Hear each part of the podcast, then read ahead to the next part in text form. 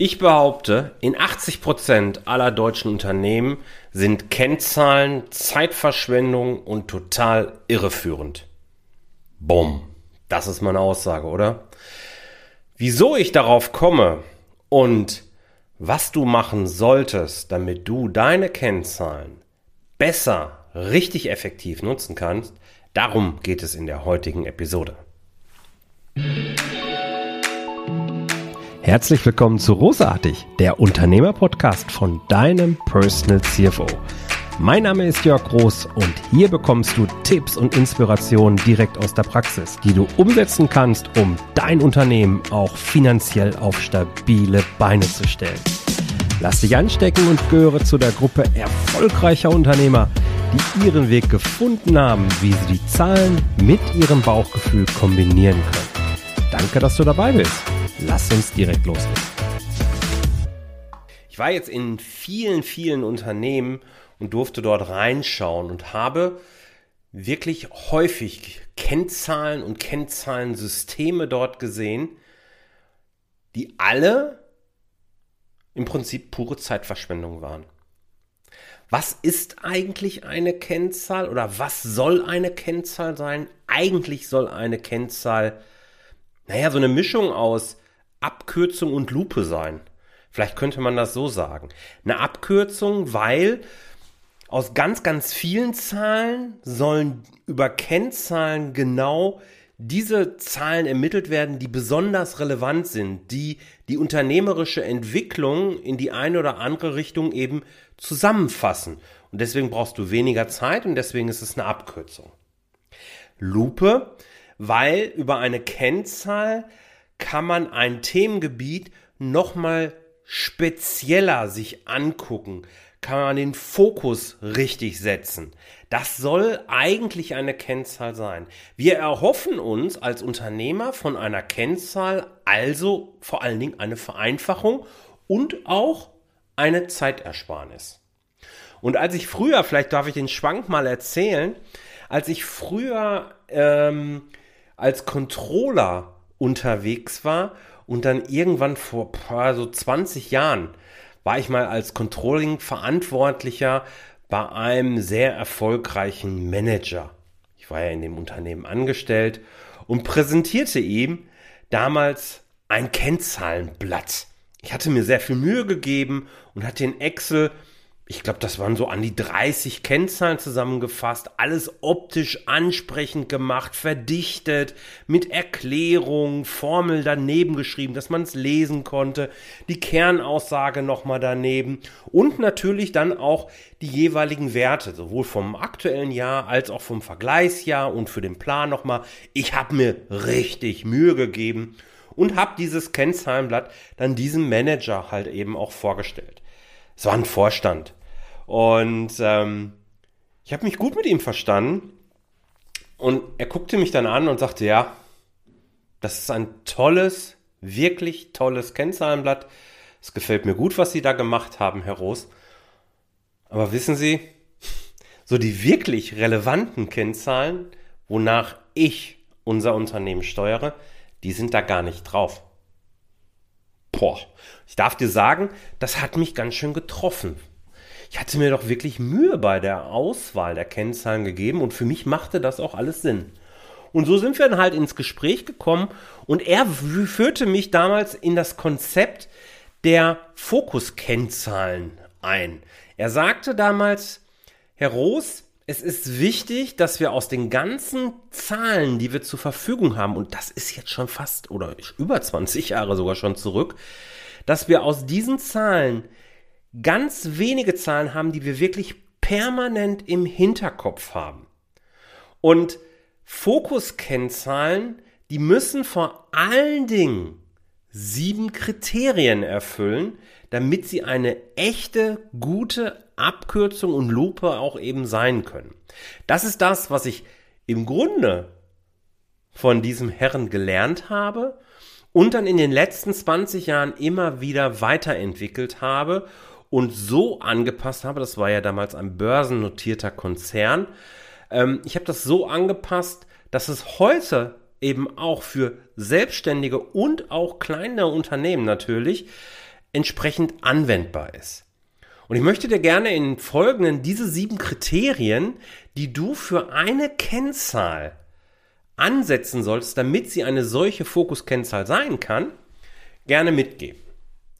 Also, lass uns loslegen. Erstes Kriterium ist, die Kennzahl passt zum Unternehmensziel. Ja, das ist super wichtig, dass du eine Kennzahl hast, die für zumindest mal einen Teil des großen Unternehmensziels, also dein Leuchtturm, da haben wir auch schon hier im Podcast an vielen Stellen drüber gesprochen, dass wir, dass diese Kennzahl genau dieses Ziel ja verkörperlicht, dass es dafür dasteht. Es ist ganz wichtig, dass wir da einen Link haben. Wenn eine Kennzahl ausgewählt wird und sie führt nicht unweigerlich dorthin, ist es Zeitverschwendung. Und genau deswegen kommt Kriterium 2 ins Spiel. Wir brauchen natürlich auch die Fähigkeit, diese Kennzahl mit einem Zielwert belegen zu können. Es muss konkret sein. Einfach nur eine Zahl zu haben, die irgendwie in irgendeine Richtung führt, bringt nichts. Wir müssen uns genau überlegen, was ist ein realistischer Zielwert, ein realistischer Sollwert für diese Kennzahl, damit wir dem auch nachtrachten können. Wir brauchen eine Referenz. So kann man es zusammenfassen. Kriterium Nummer drei. Die Kennzahl darf im Alltag beeinflussbar sein. Es ist wichtig, damit wir die Kennzahl auch wirklich spüren können. Wenn wir im Geschäftsalltag sind und das Konzept der drei bis fünf Unternehmenskennzahlen besagt ja nun mal eben, dass wir sie permanent im Hinterkopf haben können. Das werden wir nicht, wenn sie Kennzahl mit dem Alltag wenig zu tun hat.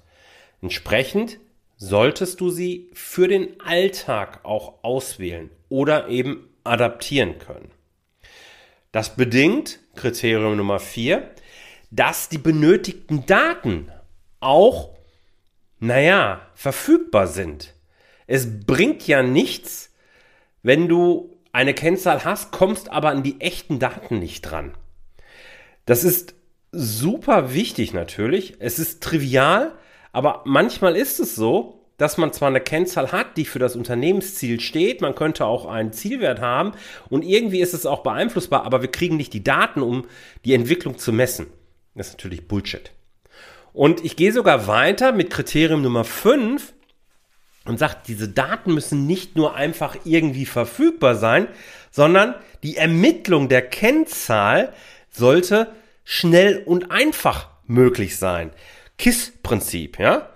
Ähm, ich meine damit also, wenn wir für eine Aktualisierung einer Kennzahlen stundenlang benötigen, dann machen wir das vielleicht ein, zwei Mal ganz am Anfang, da wo die Motivation noch hoch ist, aber im Unternehmensalltag wird es nicht passieren.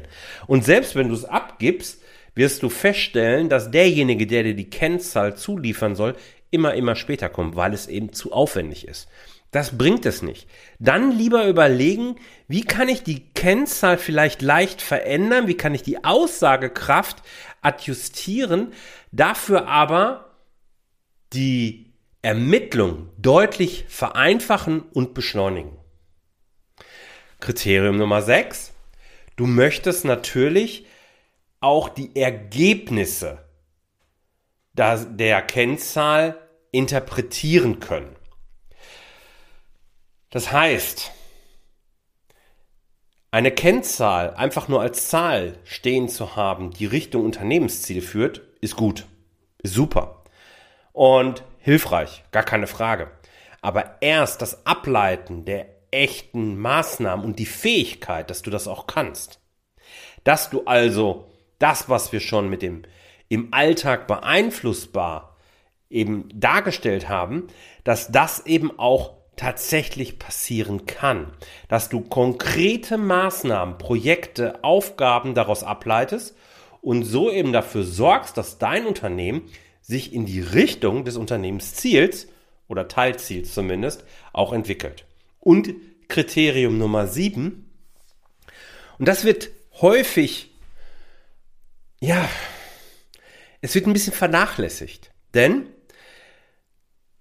wir haben jetzt sechs Kriterien, die wir gerade durchgegangen sind. Und wir fragen uns häufig aber nicht, kann ich die Zahl vielleicht noch weiter verdichten? Kann ich noch mehr Komplexität rausgehen? Kann ich noch granularer rangehen?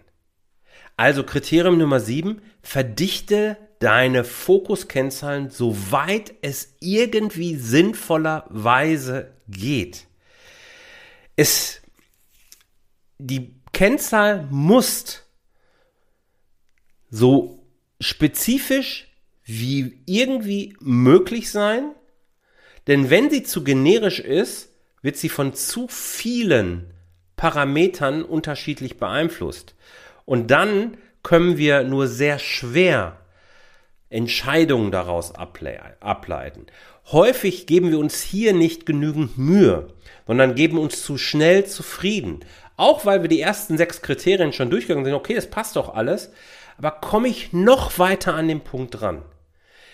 Diese Extrameile, häufig ist es eben tatsächlich eine Extrameile, deswegen ist es vielleicht etwas überraschend. Kriterium Nummer sieben auch bei mir, und zwar nicht zufällig. Diese Extrameile zu gehen, kann es wert sein, um aus einer guten Kennzahl eine richtig gute Kennzahl zu machen. Das sind meine sieben Kriterien, die ich von dem Manager, von dem Vorstand damals gelernt habe, beziehungsweise aufbauend auf diesem Gespräch dann im Laufe meiner Controlling-Karriere und anschließenden Tätigkeit als Business Mentor und Personal CFO äh, erarbeitet habe und die ich dir unbedingt ans Herz legen möchte. Sieben Kriterien, die wirklich, wirklich wichtig sind. Also, nochmal im Schnelldurchlauf. Kennzahl passt zum Unternehmensziel. Du hast einen echten Zielwert, einen Sollwert.